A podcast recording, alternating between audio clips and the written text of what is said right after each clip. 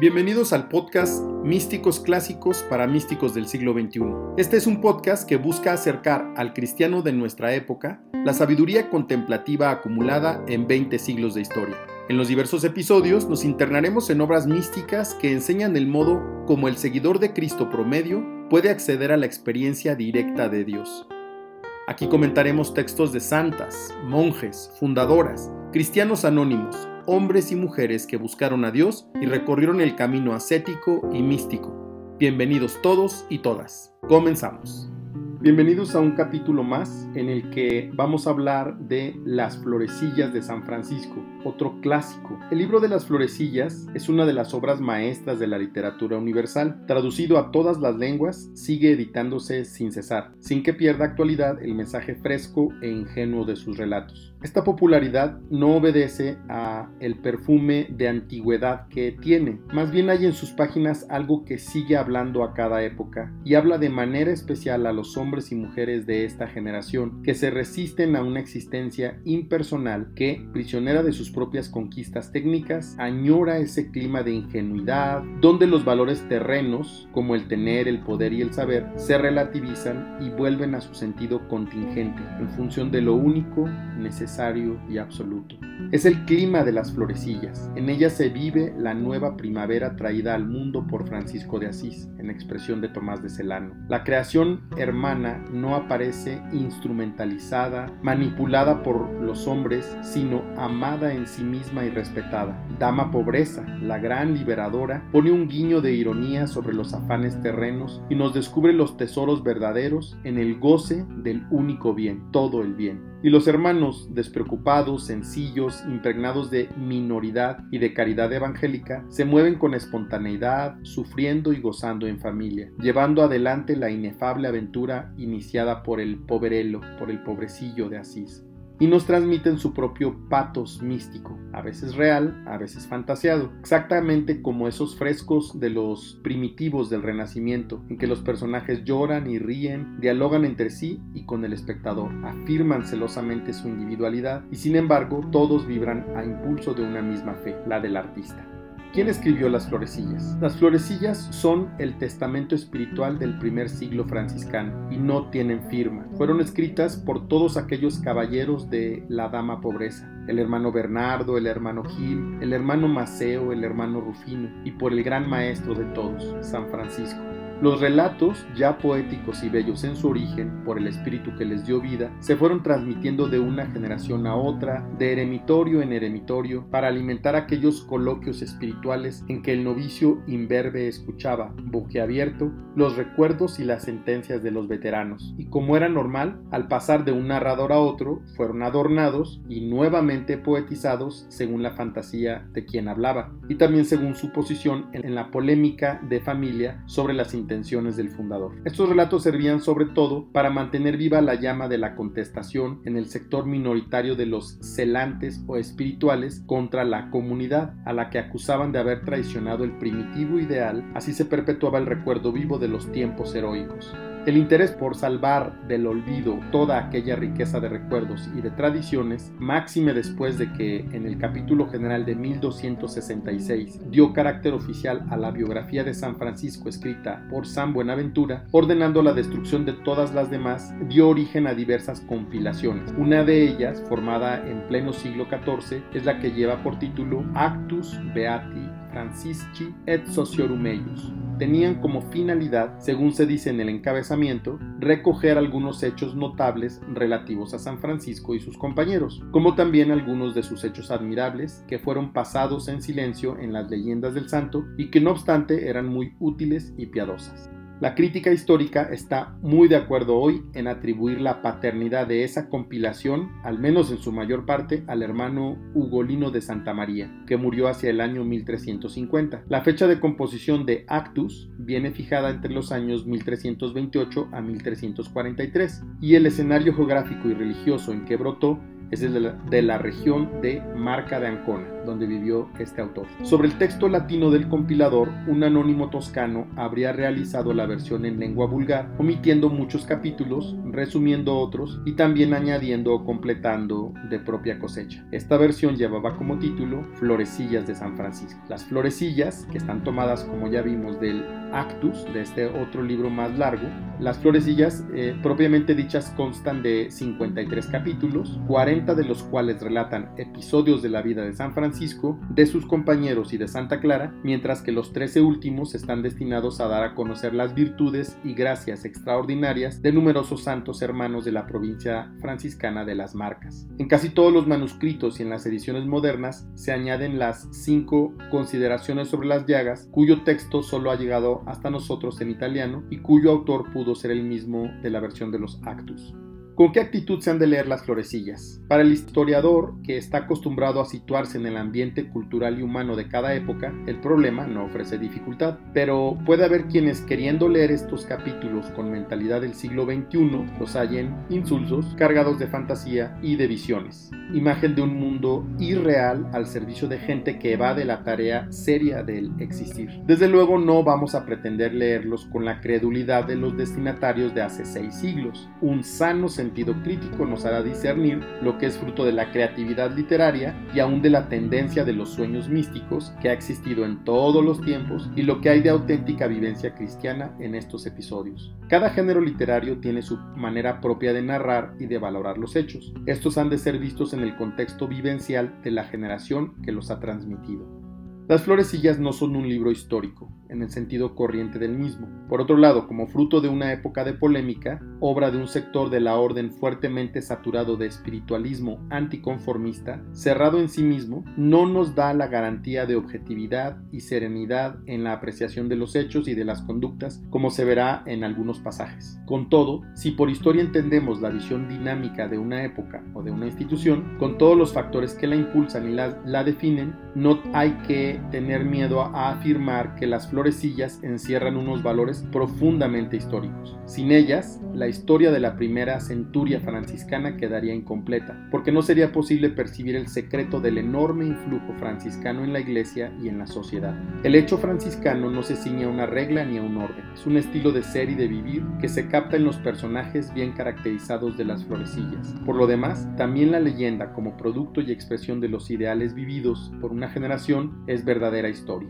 Y precisamente ese mensaje espiritual es el núcleo que el lector del siglo XXI debe saber descubrir tras el desbroce de lo legendario y de lo, arcaico. Francisco hizo escuela frente al pesimismo cátaro de la ascética de su tiempo, con su mirada limpia sobre la realidad circundante, sobre su propia realidad de hombre. Convertido a la vida según el Evangelio, cambió su visual sobre los valores creados, pero los valores estaban allí, seguían siendo los mismos. Lo bello seguía siendo bello, lo placentero seguía siendo placentero, lo útil seguía siendo útil. Solo que el centro de referencia de la belleza, del goce, de la utilidad, ya no era el yo personal, sino el amor del Creador. Y Francisco estuvo siempre alerta para no hacer víctima de su apropiación abusiva a ninguna de las criaturas de Dios, menos aún a sus propios hermanos y compañeros de la misma vocación. Tuvo un respeto de fe a la individualidad que él llamaba gracia de cada uno. Bastaba que fueran dóciles al Espíritu del Señor y su santa operación. Por eso,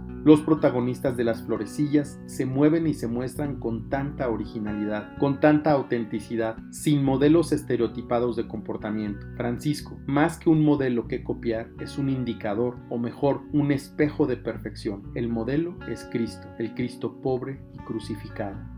Nosotros, hombres y mujeres del siglo XXI, recelosos instintivamente del anonimato y de la instrumentalización de tantos agentes que tratan de invadir su personalidad, tenemos necesidad de volver a dar con el camino de la verdad que nos hace verdaderamente libres. Pasemos a ver algunos de los personajes que aparecen en las florecillas. Además del protagonista, San Francisco, a quien se le ha denominado algunas veces como el segundo Cristo, van desfilando con sus características personales bien perfiladas las figuras sus caballeros de la tabla redonda. El arte narrativo, por su misma ingenua inmediatez, como sucede en los frescos de Giotto, han ido inmortalizando a estos paladines de la gran aventura evangélica, haciendo resaltar sin falsearlos los rasgos de cada uno. Todos ellos nos son conocidos también por otras fuentes históricas, y menciono algunos. El hermano Bernardo de Quintavalle, Las florecillas dedican los primeros capítulos a la amable figura del primogénito de San Francisco, quien le distinguió con especiales muestras de afecto y de delicadeza, no solo por haber sido su primer seguidor, sino sobre todo por su don de contemplación, como también por ser naturalmente propenso a zozobras y depresiones interiores. Además de las florecillas, ofrecen datos copiosos sobre él otras fuentes. El hermano Gil de Asís, tercero de los discípulos de Francisco, que lo recibió en el grupo el 28 de abril de 1208, hombre de gran experiencia mística y de ingenio natural penetrante, en ocasiones cáustico. Ejerció con cierto magisterio espiritual entre sus hermanos. Sus sentencias, recogidas en un opúsculo llamado Dicta Beati Egidi, están llenas de tino ascético y de buen sentido. Vivió hasta 1262. La iglesia ha reconocido su culto como El hermano Silvestre de Asís fue el primer sacerdote alistado en la fraternidad ya entrada en años. El día en que el hermano Bernardo distribuía a los pobres el producto de la venta de sus bienes, ayudado por Francisco, Silvestre fue a reclamar una deuda que éste tenía con él por unas piedras que le había vendido. Avergonzado más tarde por ese acto de avaricia, fue tocado por la gracia y por fin se unió al grupo cuando ya Francisco había obtenido la aprobación de la forma de vida. Fue hombre de su vida contemplación, amante del eremitorio de Monte Subacio. El hermano Rufino de Asís, de familia noble, era primo hermano de Santa Clara. Entró en la fraternidad probablemente en 1210. Tímido, más bien acomplejado, aunque espiritualmente amaba el silencio y el retiro. Le resultaba molesto salir por la limosna y sobre todo ir a predicar. San Francisco, aunque alguna vez lo puso a prueba, fue siempre comprensivo con él y lo hubiera canonizado en vida. Tomó parte con los hermanos León y Ángel en la compilación del relato de los tres compañeros. Murió en Asís en 1278 y fue sepultado en la Basílica de San Francisco, lo mismo que Bernardo, Ángel y Maceo. El hermano Maceo de Mariñano es una de las figuras más populares y castizas del primitivo franciscanismo. Entró en la fraternidad en 1210 o 1211. De porte airoso y de maneras gentiles, era preferido por Francisco por su decir agradable, por su prudencia y porque se daba arte para protegerle a él de la indiscreción de la gente en sus raptos. Por lo mismo que era humanamente bien dotado, trabajó durante toda su vida por adquirir la virtud de la humildad. En ocasiones le ayudaba el santo en este empeño, ejercitándolo intencionadamente. Murió nonagenario en 1280, venerado como preciada reliquia de los tiempos heroicos. El hermano León es el más célebre de los compañeros de San Francisco. Era sacerdote. Debido a su gran pureza de alma y a su sencillez, Francisco lo escogía con frecuencia como compañero y le hacía confidente de sus secretos. Le llamaba ovejuela de Dios. Se ha dicho de él que es como el San Juan de San Francisco, su discípulo amado. Era su confesor y también su secretario. Debió de unirse a la fraternidad en 1210 y vivió hasta 1271. Gran parte de las fuentes biográficas sobre San Francisco, desde la vida segunda de Celano en adelante, se inspiran en los recuerdos que dejó escritos el hermano León. El sector de los espirituales le miró como la personificación y el testigo de excepción del auténtico ideal del fundador. Fue el único testigo de la estigmatización de San Francisco. Él recibió el conocido autógrafo con la bendición y las alabanzas de Dios, que llevó siempre junto al pecho como reliquia preciosa, lo mismo que la carta de libertad evangélica que se halla entre los escritos del santo.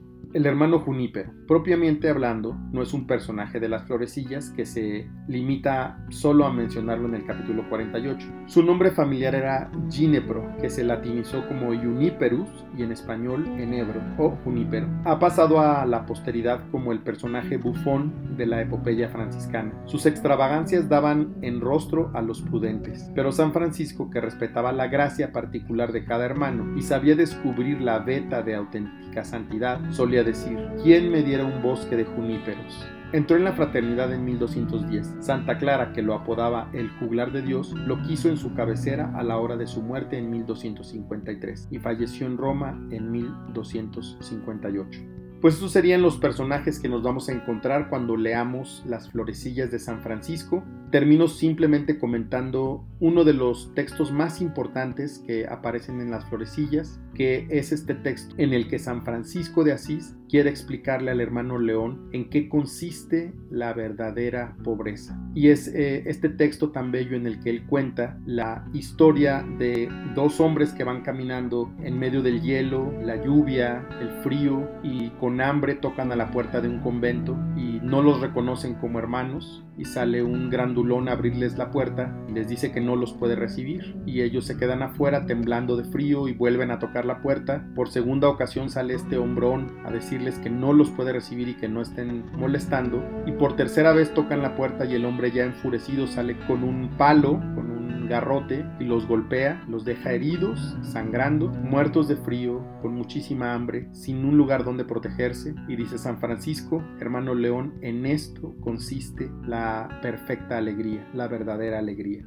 Pues por eso le llaman los tiempos heroicos, porque eran tiempos en los que se vivía el Evangelio de una manera muy pura. Los invito a leer este libro, este libro que vale mucho la pena, Las Florecillas. Son capítulos que se van como agua, se leen muy sencillamente y edifican mucho al alma. Pues espero que les vaya muy bien, muchas bendiciones para todos y muchas gracias por escuchar este episodio. Seguiremos en contacto. Hasta la próxima.